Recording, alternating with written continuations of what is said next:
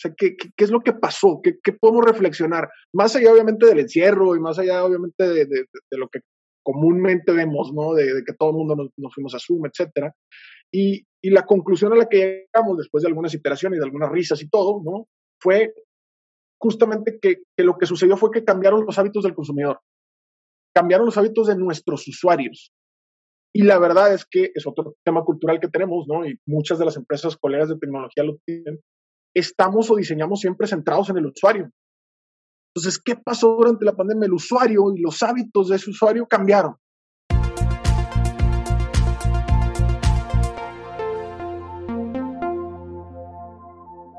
Bienvenidos, me da mucho gusto que estén aquí con nosotros hoy. Eh, mi nombre es eh, Jorge Weiss, eh, soy profesor en CETIS Graduate School of Business en el, en el MBA. Y pues hoy contamos eh, la, con la participación de personas geniales que van a compartirnos su experiencia sobre lo que es el marketing digital eh, post pandemia. Bien, vamos con eh, nuestro siguiente panelista. Entonces, en este caso, eh, tenemos a César Salinas. Entonces, César estudió la licenciatura de Administración Financiera en el TEC de Monterrey. Es cofundador de la startup de analítica, Datlas, eh, está en datlas.mx, y actualmente es su director comercial. Cuenta con 11 años de experiencia en diversas industrias que van desde restaurantes, eh, gestión de eventos sociales, telecomunicaciones, seguros, escuelas de negocios, hidrocarburos y asesoría fiscal. Se ha desarrollado en áreas como atención al cliente, ventas, eh, administración, investigación y publicación de material académico, planeación y finanzas, relaciones públicas y comerciales. Es amante de los datos y la tecnología, apasionado del básquetbol el rap, la poesía, interesantes combinaciones, eh, y fanático de las artes marciales eh, mixtas. César, pues muchas gracias por estar aquí. Pues adelante, el foro es tuyo. Gracias, sí, ahorita le pasamos la pelotita al final para cualquier pregunta o, duda que sea más estratégica. Justamente vamos a, a platicar algunas cosas que, que, en conjunto hemos estado definiendo por acá. Pues bueno, eh, creo que todo el mundo ya dijo buenas tardes, buenas noches. Acá estamos de noche eh, desde Monterrey, pero un gustazo estar por acá. Muchas gracias por la invitación. Y para entrar en contexto, primero déjenme les cuento, eh, pues, qué hacemos en Atlas, ¿no? Para entender también desde dónde estamos platicando lo que vamos a estar platicando, ¿no? Nosotros somos una startup, es decir, eh, una empresa de estas nuevas nativas digitales, ¿no? Nos dedicamos al tema de analítica de datos, somos una empresa 100% digital, ¿no? De tecnología, y desarrollamos diferentes soluciones para transformar datos en inteligencia de negocios, ¿sale? todo esto a través de un ecosistema de contenido, de plataformas digitales y de metodologías que se apalancan en técnicas eh, de inteligencia artificial. Como les decía, estamos acá en Monterrey y básicamente el portafolio tiene dif diferentes soluciones, ¿no? Desde mapas de inteligencia, hacemos reportes, ¿no? Laura es nuestra inteligencia artificial, por eso ven ahí que dice reportes Laura. Eh, hacemos dashboards, ayudamos a las empresas con, con, consultoría y tenemos justamente toda una comunidad de aprendizaje colaborativo que ahorita les estaré contando, pero más que entrar en temas técnicos, eh, pues esto al final del día, ¿quién ayuda? Pues bueno, ayuda justamente a empresas, ¿no? Somos proveedores de grandes corporativos y de empresas de todos los tamaños, pero 100% business to business, enfocados a, a, los negocios. Y básicamente ayudamos justamente a gente como retailers, ¿no? Que ponen estos productos como el aceite que, que tú y yo consumimos, ¿no? En, esa, eh, en ese punto final, en ese abarrote, en esa tienda de conveniencia, en ese autoservicio. Ayudamos a gente que se dedica a desarrollar eh, torres de departamentos, plazas comerciales. Ayudamos a la gente también que, que justamente se dedica a hacer eh, eventos, turismo, ¿no? Atraer turistas y algunas otras industrias desde la vertical justamente de analítica de datos, ¿no? Todo para mejorar el tema comercial de los negocios, para hacer segmentación, para medir algunos impactos, ¿no? En términos de medios y de publicidad, tanto tradicional como digital, y bueno, algunas otras aplicaciones, ¿no? Entonces, desde esa perspectiva les voy a contar nuestra experiencia, ¿no? Y nuestra experiencia empieza justamente con, eh, pues, cómo era antes de la pandemia, ¿no? Nuestro, nuestras actividades promocionales, ¿no? Nuestro marketing como tal, antes de la pandemia pues se veía de esta manera, ¿no? Teníamos justamente algunas eh, ads por ahí, teníamos un presupuesto dedicado, hacíamos algo de content o de contenido, ¿no? A través de un blog, a través de un grupo de WhatsApp. Eh, eh, empezamos justamente un podcast que ahorita les voy a contar cuándo inicia y cuándo nace. Eh, nos parábamos a dar conferencias, ¿no? O a estar en foros como este de, de, manera presencial, ¿no? En todo México, por ahí en Ciudad de México, en, en Guadalajara, acá mismo en Monterrey, muchos talleres y pues bueno, toda una eh, dinámica que hacemos con clientes para que nos den referidos. Tenemos también un marketplace que ahorita les voy a contar también de él y justamente dábamos como estos cupones descargables, eh, hacíamos contenido gratuito, etcétera. Hicimos muchos webinars en su momento, eh, también eh, algunos videos eh, explicando casos de uso de nuestras plataformas, video de testimonio con clientes y pues bueno, todo lo que tiene que ver con eh, email, ¿no? Con el CRM que mencionaba Adrián al principio, ¿no? Mailing, newsletters, eh, contacto por nuestras redes personales, institucionales también a través de LinkedIn, etcétera, etcétera, ¿no?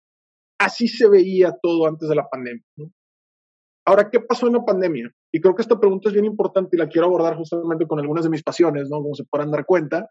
Este, pero lo que sucedió en la pandemia, o, más bien dicho, al, estar inmersos en la pandemia, ¿no? Por ahí de, marzo, abril que empieza todo, eh, pues justamente me junto con el equipo y, les hice justamente esta pregunta, ¿no? Esta reflexión, oye, ¿qué pasó? ¿Y qué pasó obviamente en el argot de, de, qué está pasando en términos de, lo que nos compete a nosotros, que era el tema comercial, ¿no? De, marketing y de ventas. Y yo les hacía justamente como esta reflexión, y esto es justamente algo que, es una muy buena práctica que tenemos en el equipo que, Pedro justamente nos, nos inculcó, que es, oye, cuando tengamos un problema de negocios, pues voltea a ver cómo lo resuelven los demás o qué está pasando en otras industrias o incluso qué está pasando fuera de los negocios, ¿no? Entonces yo les decía, oye, ¿qué, tienen en común, no? El tema de cómo se juega básquetbol durante la pandemia, ¿no? Que aquí están viendo justamente a, eh, debatible, pero uno de los mejores de, todos los tiempos, ¿no? ¿Qué tienen en común eso, ¿no? Que se jugaba en una burbuja, etcétera, el básquetbol. ¿Qué tiene de común también estas peleas, ¿no? Que pasaron de, verse por el pay-per-view y todo, a hacer ahora sí que toda una campaña de anytime, anywhere, y ahora las puedo ver desde mi teléfono y en todos lados, ¿no? Que para eh, aficionados como yo, pues ya las tengo en todos lados, ¿no? Pero ¿qué, comparten en común también con, cosas como la música, ¿no? Ya les decía el doctor, soy apasionado del rap, ¿no? Me gustan varios eh, géneros, pero hip hop, ¿no?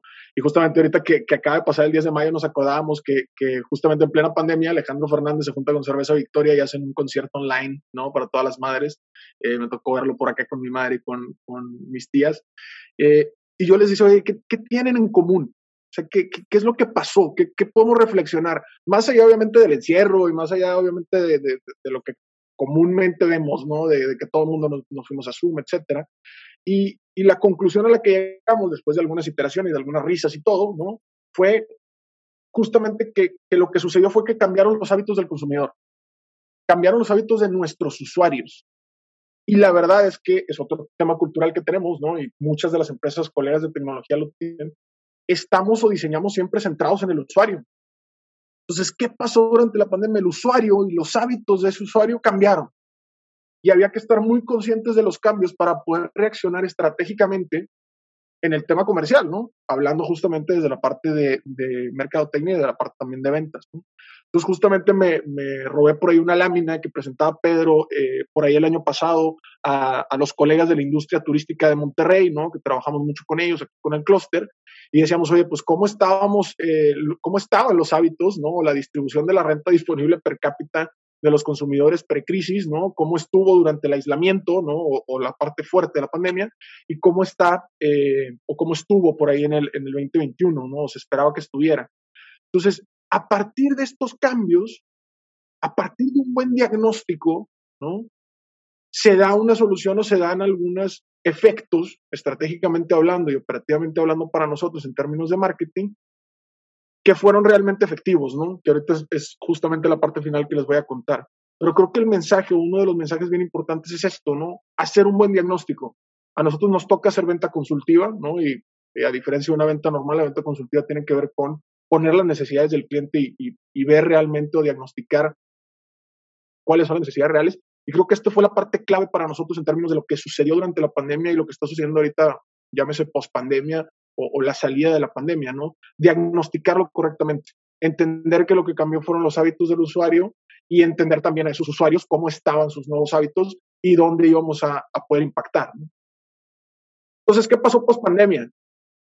Oye, pues se ve que, que, que, casi, casi es lo mismo, ¿no? Esta lámina, me acuerdo cuando la presentamos en el 2019 y luego la presentamos ahora en la planeación del 2022 y decían, oye, pues es lo mismo. Pues a lo mejor los canales, sin duda, ¿no? A lo mejor algunas de las actividades, pero hubo esfuerzos muy puntuales que responden a cosas justamente que ahorita voy a empezar a citar como las que decía Marco, ¿no? De estos cambios y como las tendencias que presentaba Adriana ahorita, ¿no? Y específicamente quiero hablarles de algunos ejemplos o algunos casos. Marco les habló de que hubo una desaceleración o una disminución en el gasto que hubo en publicidad, sobre todo en los, en los periodos iniciales de la pandemia. Bueno, como dice el dicho, ¿no? Al río revuelto, ¿no? Pues riqueza para los pescadores. Gente como nosotros, que de pronto luchábamos por términos como Big Data y que en Google Ads estaban ultra caros porque todo mundo de las grandes compañías tenía millones y millones de dólares metidos en esos términos, pues nos encontramos un maratón de descuentos.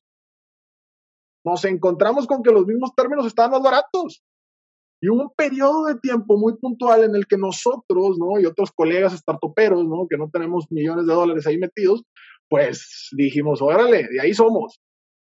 Entonces hubo una parte bien importante, ¿no? Adoptamos también herramientas de, como Answer the Public, que por ahí ahorita les, pongo la liga, no tuve la precaución de ponerla por acá, que, que nos ayudaban también con este tema de, de, las ads, ¿no? A, a indexar eh, términos de búsqueda, eh, palabras clave, eh, y este tipo de cosas y también obviamente haciendo siempre las comparativas con Google Trends, cómo estaban las tendencias y, obviamente priorizando qué palabras clave pudieran estar eh, mejor. Pero esta parte coyuntural creo que es bien importante porque como le explicaba Marco, fue algo que nosotros identificamos en su momento y que capitalizamos. También, bien importante, lo acaba de citar Marco, explotaron los podcasts. Eh, la verdad fue fortuito para nosotros el hecho de haber lanzado el podcast antes de la pandemia, pues sí, eh, y nosotros nos subimos a la ola en el momento idóneo, ¿no? Más fortuito que por otra cosa, pero justamente en el 2019 eh, Pedro trae la idea de eh, lanzar un podcast, ¿no? lo empezamos a planear, lo lanzamos oficialmente, ¿no? El primero de nuestros episodios en febrero del 2020, ¿no? Estamos hablando un mes antes de, de, de la pandemia, iniciamos la primera temporada, y pues la verdad es que agarramos la explosión o agarramos la ola justo cuando se estaba formando, ¿no? El podcast hoy representa eh, una tercera parte de los impactos que tenemos de mercadotecnia mes a mes, ¿no? Y justamente eh, dando un hint un poco ahí a la, a la, pregunta de cómo integrar este tema de los podcasts a, a, su mix de medios, pues a ver, eh, nosotros lo hicimos a partir de cuál es nuestro expertise, cuál es el contenido que me va a ayudar a mí para la venta, ¿no? Y a partir de eso lanzamos un podcast que es 100% enfocado en analítica y transformación digital, con contenido 100% en español, con invitados, Que están aplicando temas de analítica al interior de corporativos y eso nos ha llevado a una explosión que nos hizo crecer eh, cuatro veces año contra año. Entonces, eh, el podcast fue una de, las cosas que está sucediendo ahorita, incluso eh, post pandemia. Hicimos todo un relanzamiento y un rediseño del blog a partir de justamente una consultoría y creo que Adriana lo mencionaba, júntate con expertos estamos en un ecosistema que nos dio mentores, mentores específicamente hablando de temas de contenido, y una de ellas, eh, de esas chicas, Daniela, nos dijo, es que está bien padre lo que hacen en el blog y todo, pero la verdad es, se ve muy gacho, ¿no? Echenle ganas con el diseño, le echamos bastantes ganas, ¿no? Sin duda hay cosas que seguimos mejorando, pero rediseñamos y relanzamos otra vez el blog, ya tiene una identidad propia, tiene un logo como lo están viendo, entonces hubo todo un esfuerzo de ese lado también, eh, y creo que lo mencionaba igualmente eh, Adrián y Marco, se explotó todo este tema de comercio digital, entonces relanzamos y rediseñamos nuestro marketplace, ¿no? Tú puedes hoy comprar cualquiera de nuestras soluciones, ¿no? Llámese mapas, eh, consultoría, lo que tú quieras, dentro de nuestra página web, ¿no? El marketplace antes era simplemente un aparador como muy escueto, ¿no? Para mostrar algunas de las cosas que vendíamos. Hoy en día ya tiene el portafolio completo, ya tiene categorías, tiene eh, relaciones entre productos, eh, te sugiere, etcétera. Y bueno, como decía Adriana, también nos volvimos locos integrando pasarelas de pagos para que puedas pagar eh, con Bitcoin, sin Bitcoin, en, abonos chiquititos o no, etcétera, etcétera. ¿no? También bien importante, formalizamos el tema de, las comunidades. ¿no? Creo que lo mencionaba también por ahí Adriana teníamos o, o nacimos, ¿no? justamente en 2016 y el blog nace en 2016. En 2017 nos invitan por primera vez a dar conferencias. En 2018 nos invitan por primera vez fuera de Monterrey a dar conferencias. En 2019 empieza toda la planeación del podcast. En el 2020 lanzamos el podcast.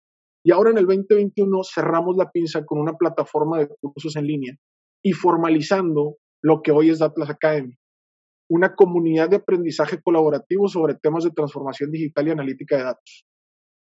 ¿Qué sucede? Conectamos a todos esos fanáticos que estaban consumiendo el blog todos los lunes, que estaban consumiendo el podcast todos los jueves, y los conectamos con esos mismos invitados, con esos mismos clientes y con esa misma gente que ya lo estaba aplicando dentro de sus compañías para decir, oye, tú sabes hacer dashboards y te gusta o te gustaría dar un curso de dashboard, bueno, ¿qué te parece si Datlas te pone todos los fierros para que lo produzcas, ¿no? Tenemos un muchacho que estudió cine que, que nos ayuda en esa parte y lo subimos a la plataforma y lo monetizamos en conjunto. Y del otro lado le decimos a todos esos fanáticos del blog, del podcast, etcétera, oye, ¿quieres aprender? Introductoriamente, obviamente, no, no son maestrías, no son diplomados ni nada, pero oye, ¿quieres aprender introductoriamente? Aquí está. Y como decía Adriana, hay cursos gratuitos y hay otros cursos que obviamente tienen costo por el tema de quién lo produjo y todo, pero es toda una eh, comunidad que se formó bien padre, que ahorita están interactuando, intercambiando cosas, así como vamos a interactuar o intercambiar eh, aprendizaje del día de hoy, pero esto fue un cambio también bien importante que nace en septiembre del año pasado. Y el último de ellos, que hoy en día lo estamos viviendo, es que cambiamos la manera en la que estamos organizados. Y lo estoy hablando a nivel de startup, ¿no? es un cambio organizacional que trajo a la mesa también Pedro, que si quieren profundizar por aquí les puede contar. Pero básicamente pasamos de estar orientados a la funcionalidad a estar orientados al producto. ¿Y esto qué diantres tiene que ver con marketing digital? Pues tiene que ver algo bien importante. Antes, ¿no? El área de marketing, eh, que justamente comanda por ahí Mariana, una compañera de nosotros, daba servicio eh, funcional, ¿no? O ¿sabes qué? Pues a todos y ahí más o menos, etcétera. Hoy en día que estamos orientados al producto, ¿no? Hay owners, hay dueños del producto de mapas, hay dueños del producto de dashboards, hay dueños del producto de consultoría y todos van pasando como si fuera un pequeño carrusel, ¿no? Que por ahí utiliza mucho la analogía Pedro, con marketing en las juntas que tenemos de rituales eh, religiosos, ¿no? Cada miércoles. Y entonces viene y pone su pedido en la mesa. Oye, ¿sabes qué? Yo quiero eh, hacer toda una campaña para dashboards. ¿Y qué es lo que le pone marketing en la mesa? Todas las herramientas que acaban de ver oye, ¿qué te parece si eh, hacemos podcast? ¿no? ¿Qué te parece si hacemos blog? ¿Qué te parece si esto, etcétera? Y la manera en la que nos estamos organizando ahorita habilita mucho más y mucho mejor esos productos para poder tener slots, ¿no? O, o, espacios dentro del calendario promocional que tenemos anual para promocionar sus productos. Entonces, esto está empoderando bastante a los productos, está empoderando bastante al equipo y está ayudando también que, que el marketing empiece a tener mucho más sentido ya con una segmentación, con un usuario, con esos nuevos hábitos que hablábamos y ya mucho más puntualizado. Entonces, creo que con esto estoy dando mis 15 minutos según mi contador aquí. Así que, eh, pues nada, muchísimas gracias y abierto a las preguntas.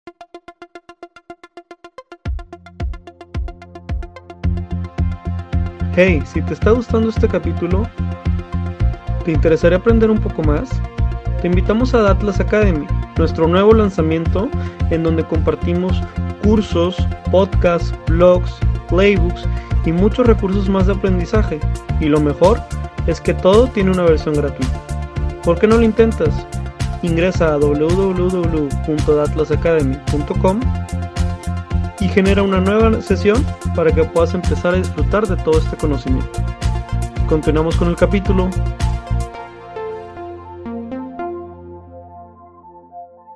muchas gracias, este, César. Tú nos has hablado particularmente de una aplicación muy directa a, todo lo que es la mercadotecnia digital a, tu negocio, cosa que es muy interesante. Hablaste principalmente sobre la inteligencia artificial, mucho que hoy viene, ¿verdad? En día, sobre eso y cómo ustedes lo han usado. Creo que llama la atención y es lo que mencionaste de ver qué es lo que hacen otros. Generalmente eso tiene que ver con temas de comparación, benchmarking, ver no nomás en tu misma industria, sino en otras. Eh, yo menciono mucho a mis alumnos en clase precisamente eso, que vean qué hacen otros en otras áreas y ver cómo pueden eh, ver, eh, utilizarlo a su favor. también, y esto es algo que, que hay que considerar, los hábitos cambian con el tiempo, los consumidores cambiamos y muchas veces pues tenemos que adaptarnos rápidamente y la pandemia nos obligó a muchos adaptarnos de, de esa forma. Eh, creo que fue muy interesante lo que mencionaste sobre el podcast, ¿verdad? Eh, yo creo que más de uno aquí va a empezar a escuchar y les va a recomendar a otros que los escuchen, de seguro, pero yo creo que es un tema también importante y eh, de seguro que podrá ser usado y planeado por otros. Pues muchas gracias, muchas gracias César este, por tu participación. Quédate por aquí. precisamente para esas preguntas que esperamos que, haya.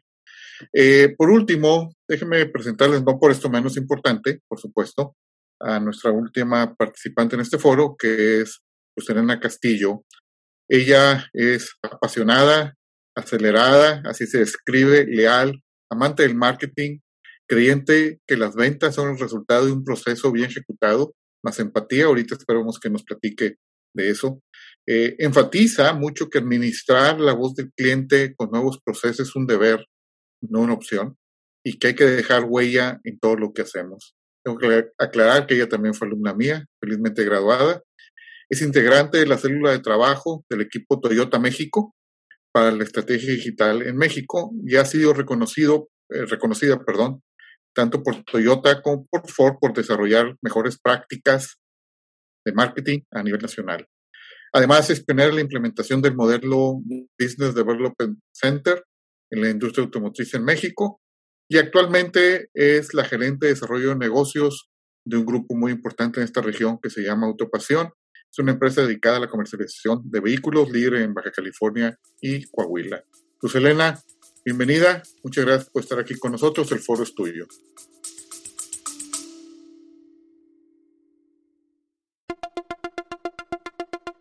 Te quiero invitar a que conozcas el nuevo programa de aprendizaje 15 técnicas introductorias de analítica de datos. Dentro de la primera generación de Retos Academy, a través de nuestros 14 módulos podrás explorar una amplia variedad de temas que te proporcionarán las habilidades necesarias para triunfar en el análisis de datos. Y eso no es todo. Contaremos con tres talleres en vivo e invitados e invitadas sorpresa con quien podrás discutir tus proyectos, recibir orientación personalizada y llevar tu conocimiento al siguiente nivel. Y si para cuando estás escuchando esta promoción ya venció, recuerda que siempre podrás encontrar contenido de aprendizaje en www.datlasacademy.com.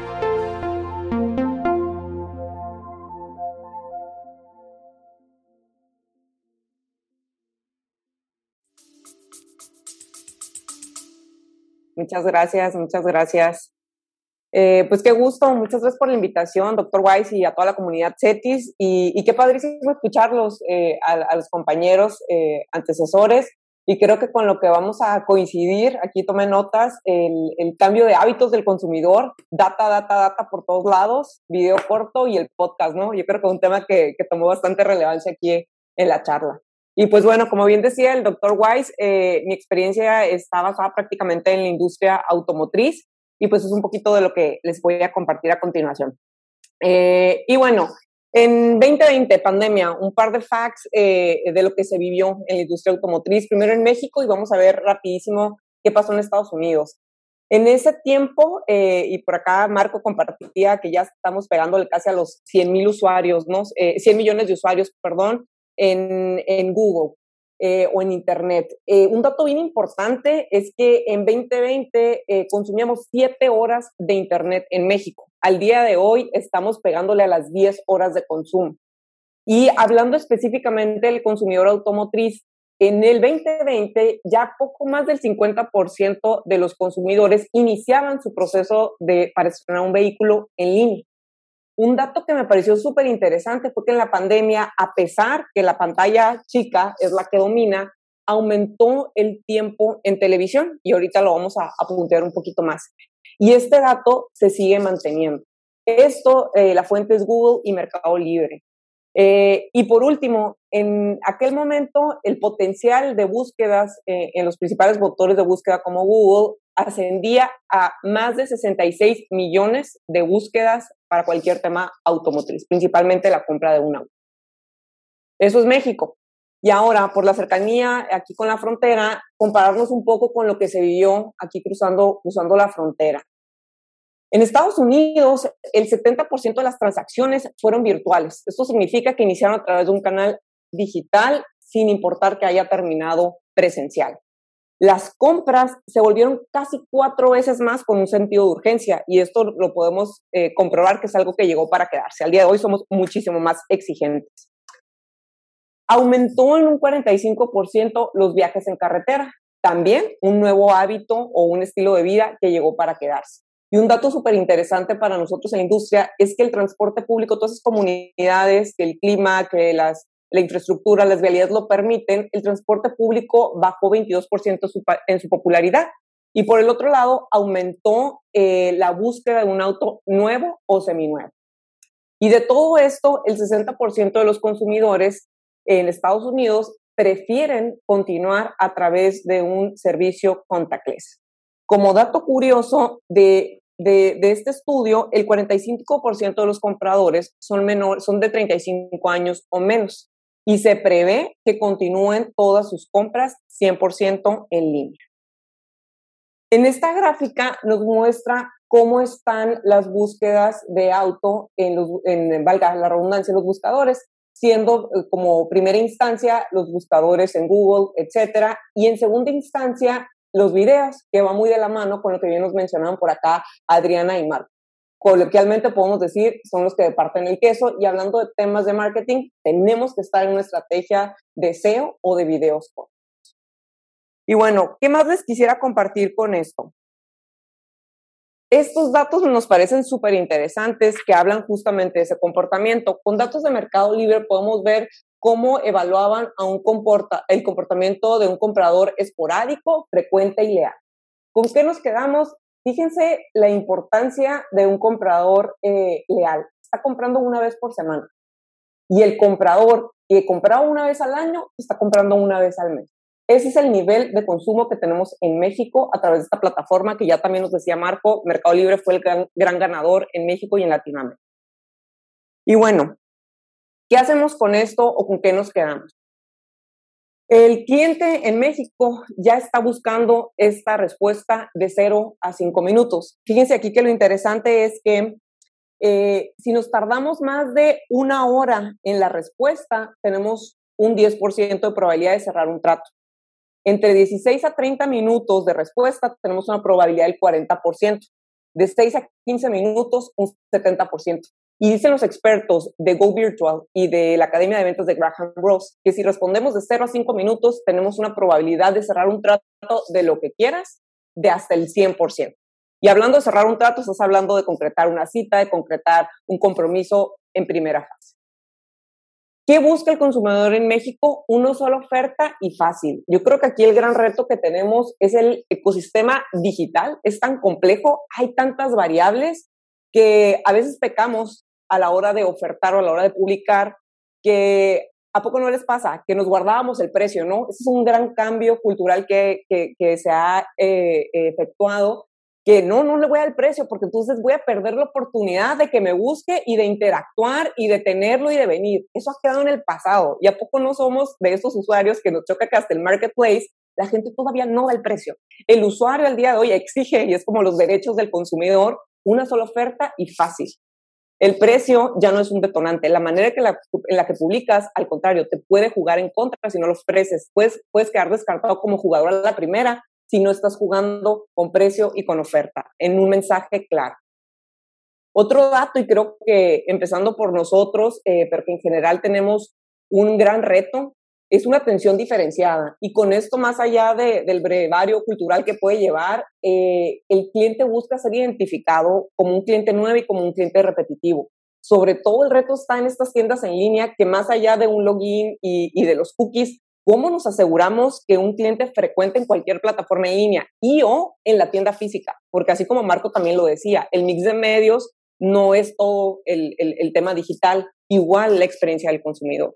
Eso es un tema que el consumidor está buscando, que, que reconozcamos su historia con tu marca.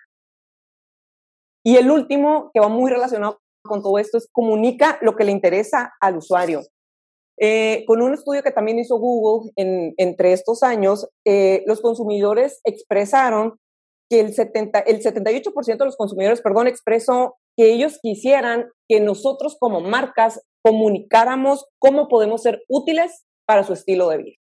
Ahí ya lo estamos diciendo, pensemos nosotros como usuarios.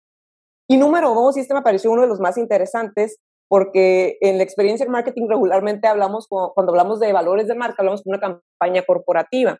Pero fíjense que también el 65% de los usuarios que Google entrevistó mencionó que le interesa ver a las marcas a través de sus valores. y qué podemos hacer por ellos en la comunidad. Y esto, nuevamente, si lo vemos como usuarios, pues estamos hablando de las afinidades que tenemos. Nosotros como usuarios nos queremos identificar y cada vez más se acentúan que tomamos decisiones de compra con marcas que son afín a nuestros valores. Y bueno, hablando de marketing, yo pudiera decir que el mayor aprendizaje que tuvimos pre-pandemia y post-pandemia es que en nuestra industria el marketing al día de hoy lo englobamos en experiencia del usuario. Y como pueden ver aquí que está, está citado, que se prevé que el 25, para el 2024 eh, las eh, empresas que atiendan y se ocupen específicamente de la experiencia de los clientes en todo el funnel, desde que se genera un lead hasta la parte de postventa, pues son superiores en desempeño. Y esto empezando con la experiencia de nosotros como asociados o como empleados o como parte de un equipo. Eh, y ahora aquí les quiero compartir un par de temas que serían como las recomendaciones o lo que nosotros hemos tomado acciones para rediseñar el post-pandemia.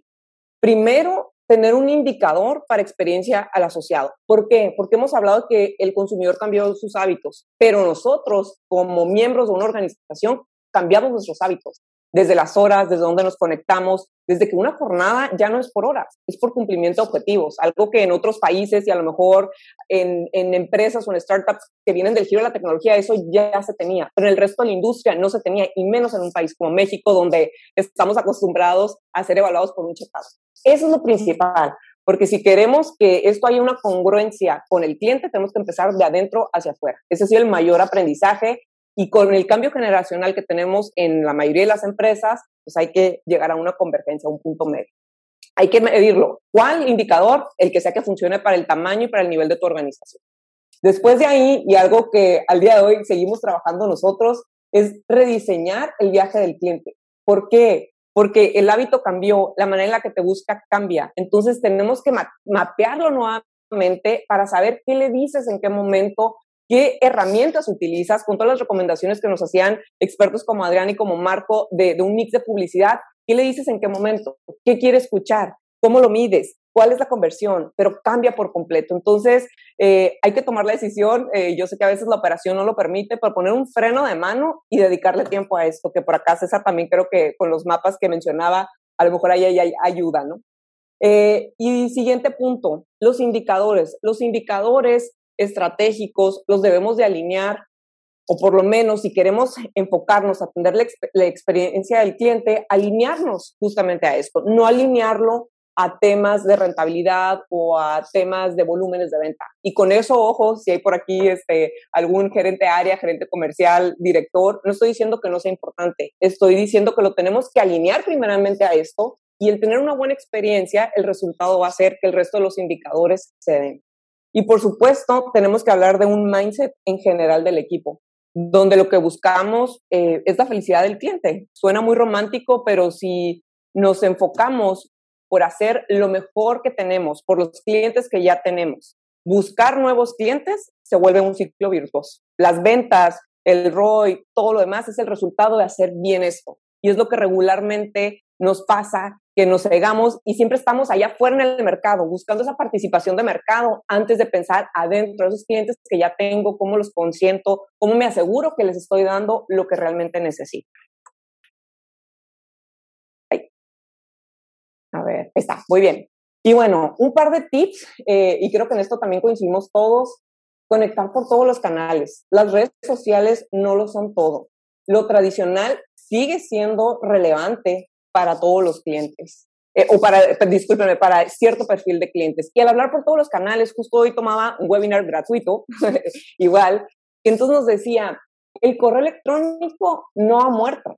Al contrario, el 99% de los usuarios revisan su correo diario y el 50% de ese 99 lo revisa hasta 20 veces al día, justamente para estar viendo. A lo mejor no lo abres, pero si juegas bien con los subjects, con el mensaje clave, ahí vas a estar presente con ese cliente. Los mensajes de texto al día de hoy tienen un promedio de tres minutos para que se abran. Entonces, a lo mejor no vamos a tener las mejores tasas de respuesta porque no es una red social o no es un medio para estar interactuando, pero es un, un medio para tener ese contacto o esa comunicación con ese cliente. Otro tema tan interesante es no podemos estar eh, tomando decisiones por el cliente. El cliente al día de hoy está mucho más informado que nosotros porque, por ejemplo, en nuestro caso, pues hacemos muchas operaciones de autos, pero para el cliente es su operación, es su experiencia. Entonces, para lograr esto, pues informa por todos los posibles medios, pregunta a todos sus conocidos, llega mucho más preparado que tal vez alguien que está en el sitio porque es su operación, es su compra. Entonces, tenemos que preguntarle a este cliente que está súper informado qué quiere, cómo lo quiere, cuándo lo quiere. Y eso, meterlo en ese customer journey para realmente ser mucho más asertivos en todo lo que hagamos. Y con esto también considerar que tenemos dos clientes. Yo creo que también todos coincidimos en eso. Después de pandemia, este, por acá César lo mencionaba, ¿no? Como, como, como las keywords en algún momento, wow, salieron ganones. Hay que pensarlo desde ahorita, no esperarnos a que vuelva a ocurrir otro momentum. Desde ahorita tenemos que tener muy en firme, acercarnos con los expertos para tener clara una estrategia de posicionamiento en buscadores orgánica y pagada es algo que aprendimos. Tienes dos clientes. A la hora que quisimos hablar de plataformas web, una cosa es el diseño, otra cosa es la parte de conectar el e-commerce, fregón. Y luego no, no, estás posicionado. Entonces, no esperemos a que ocurra otro factor así impactante o que tu competencia se ponga delante de ti para atender este tema. Esos temas que tienen que ser constantes, constantes, constantes, si no, se vuelve un cáncer. Y el tema de data, data, data. Híjole, es tan complicado porque estamos hablando de este ecosistema digital que tienes tantísima información que no sabes tal vez por dónde empezar, que no sabes cuál es el indicador que te va a dar ese objetivo que estás buscando. ¿Y cuál es el objetivo? Lo que te dijo tu cliente. Y a la hora de tomar, eh, porque eh, a mí es lo que regularmente me gusta eh, tener de referencia, ¿cuál es el indicador? ¿Cuál es el de referencia? ¿Contra qué me comparo? Y muchas veces en, en, este mundo de la data, tal vez no esté este indicador. Compárate contra ti mismo. Toma un indicador, ponlo por ciento periodo, sencillo, y ya aprenderás si te va bien o te va mal, y luego ya te clavas en los datos y le puedes agregar algo. ¿Por qué? Porque si haces todo esto, la experiencia del cliente puede ser tan romántica que la puedes hacer por encimita si no aterrizas en datos. Eh, tu director general, tu CEO te va a decir, pues ¿de qué me sirve? Al final, eso se debe ver reflejado en, un indicador de venta o rentabilidad, pero no es, no es el objetivo final, es el resultado de hacer bien la experiencia al cliente. Y dicho esto, esta es una manera de compartirles un poco cómo, cómo, cómo es la manera de, transmitir la experiencia al cliente. Mm, nosotros la podemos definir, mi recomendación es Tienes que medir la experiencia en tus redes sociales, cuáles, el mix que definas para tu empresa, para tu negocio, para tu marca. Donde quiera que lo tengas, ten un indicador de experiencia para ese momento que tu cliente interactúa con la marca a través de la red social. El teléfono. El teléfono es igual que la televisión, se acentuó más y el cliente es aún más exigente en que tenga una buena atención telefónica. ¿Por qué? Porque no olvidemos que sigue habiendo un perfil tradicional, que actualmente es un tomador de decisión para muchos productos o en particular para la industria automotriz, es muy influyente y quiere todo rápido y no tiene tiempo de andar pidiendo una suscripción y manda mi información y quiero hablar y quiero todo a, a domicilio y a la medida. No dejemos de lado el teléfono. El momentum de la tienda y hay que darle el mismo nivel de importancia a la tienda digital y a la tienda física. En nuestro caso, eh, si han tenido la oportunidad a visitar cualquier, cualquier, cualquier dealer, pues es una experiencia muy padre. Tienes vehículos de último modelo, tienes amenités, tienes ahí una hostess que te va a recibir siempre con una sonrisa, todo está adecuado para que sea un momento familiar importante. Y eso ocurre de la misma manera en la tienda digital. Y no, no me refiero a que esté adornado, me refiero a que el usuario de la tienda digital también está viviendo esa experiencia. Se carga en menos de dos segundos, los primeros mensajes es lo que tu cliente quiere ver, no lo que tú quieres que vea. ese es el principal error en el que regularmente caemos. Oye, pon el banner de este producto que es el que ahorita quieres promover. Es lo último que quiere ver tu cliente, lo que tienes en saldos. Lo que tu cliente quiere ver es que el teléfono de contacto rápido porque quiere generar una visita de servicio. Nos dimos cuenta de eso. Las páginas regularmente las tenemos diseñadas para vender. Pero ¿quién es el usuario que más busca tu tienda virtual? Tu cliente, el actual, el que actualmente quiere ir a servicio y entra a tu tienda digital para terminarse de informar. Tiene que ser el mismo nivel de importancia y es un reto que al día de hoy en México, pues todavía no, no lo nivelamos. En Estados Unidos, pues como, como, como siempre marcan la pauta en el tema digital, al contrario, ahorita ya tienen dealers más pequeños, incluso tienen servicios donde prácticamente el cliente llega a su carro y se va para servicio y la página web es lo que creció justamente en este tema de experiencia. Entonces, sin duda es algo que llegó para quedarse y, y en México y en particular en la industria, pues ahí es donde está nuestro reto grandes jugadores en esta parte, las financieras. A diferencia de lo que compartían acá los compañeros, en nuestro caso, pues estás hablando de compras de 400 mil pesos promedio. La financiera juega una parte crucial. La buena noticia es que bancos y financieras están en la jugada y esperemos noticias muy pronto que, que se estarán sumando para poder tener preautorizaciones en línea, para poder agregar todo el tema de firma en línea, preautorizaciones, para que prácticamente lleguemos a sitio a recoger las llaves. Entonces, por ahí México en general, en la industria de las finanzas, pues se sigue eh, mejorando. Y ahí nos damos cuenta cómo estamos como país. Después de dos años de pandemia, en la industria automotriz todavía no hay un proceso 100% en línea. Lo puedes iniciar en línea, pero no lo terminas completamente. Y bueno, aquí nos gustó separar dos momentos dentro de la tienda. El momento de la bienvenida es el momentum, es el momento estelar y tiene que llevarse una experiencia memorable, que regularmente en la industria automotriz así era, pero vamos a decir que se vuelve como proceso porque lo haces muchas veces y se perdió ese detalle. Y fíjense que un dato interesante, en Estados Unidos creció 50% las entregas a domicilio porque se presta, porque el cliente ya está más familiarizado, porque los gringos actuaron súper rápido. En México y en Mexicali, con nuestros clientes de autopasión, el cliente a datos de enero de este año nos dice, no, yo este, ahorré mucho, batallé para hacerlo, es un regalo para mi hijo porque se graduó, es un momento especial para mi familia y no, yo quiero ir a la agencia y quiero vivirlo todo y quiero presumirlo, no quiero que me lo traigan a casa, ¿no? Entonces, también temas de estar Em, relacionados con las tendencias, porque no todo va a ocurrir al mismo tiempo en Estados Unidos, evidentemente. Y ahora, la parte de postventa. Y esto eh, no, no estoy hablando de la cita de servicio, porque pues todos tenemos un auto y regularmente hemos pasado en esta parte. Aquí estamos hablando de todo lo que conlleva. ¿Dónde empieza la postventa? Cuando el cliente sale con su vehículo nuevo.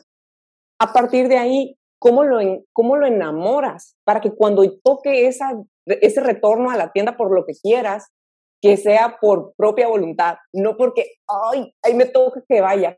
¿Cómo hacemos congruente todo esto que hemos platicado desde que toca las redes sociales? Y aquí, en, en nuestro caso, un indicador que toma muchísima relevancia eh, es la retención. Porque todo este tiempo en la industria automotriz nos peleábamos por eh, la participación de mercado y la participación de mercado digital, porque fue madurando poco a poco en México. ¿Y qué hacíamos con la cartera? No le estábamos atendiendo como, como realmente se merece. Y esto pues pasa en todos los negocios. Siempre queremos crecer y crecer y se aplauden esos indicadores eh, de, de, crecimiento de, de, la cartera de clientes. ¿Cómo estás atendiendo?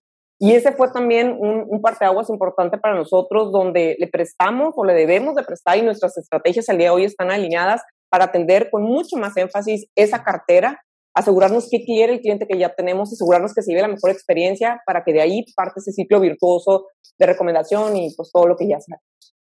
Y por último, un elemento que, que también toma mucha relevancia por lo que ya vimos, los hábitos del consumidor, escucharlo, la afinidad con la, y con lo que te identificas, ¿no? En pandemia, ¿qué causas apoyamos? Había para apoyar a los médicos, para apoyar familias, para apoyar a los bomberos, para apoyar personas de, mayor edad, para apoyar a las escuelas, para apoyar en mil cantidad. ¿Y a cuál apoyamos? Todas eran importantes, todos tenían necesidad. ¿A cuál apoyamos? Con la que te sientes, con la que te identificas, con la que sientes afinidad.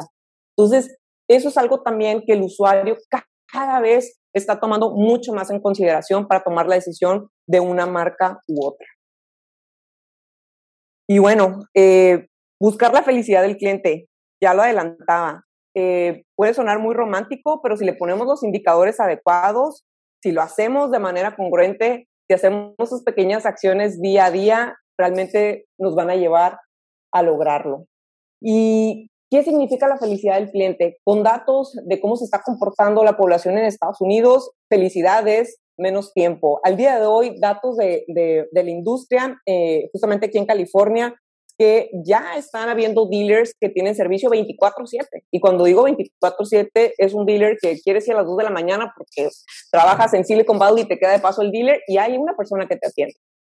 Eh, están hablando que hay dealers o showrooms mucho más pequeños y hay gente trabajando en call centers o este modelo de Business Development Center, que entonces centralizas todo, eh, tu estructura de negocio y a través de ahí eh, lo gestionas y estás eh, canalizando al cliente a una oportunidad de venta digital o en sitio.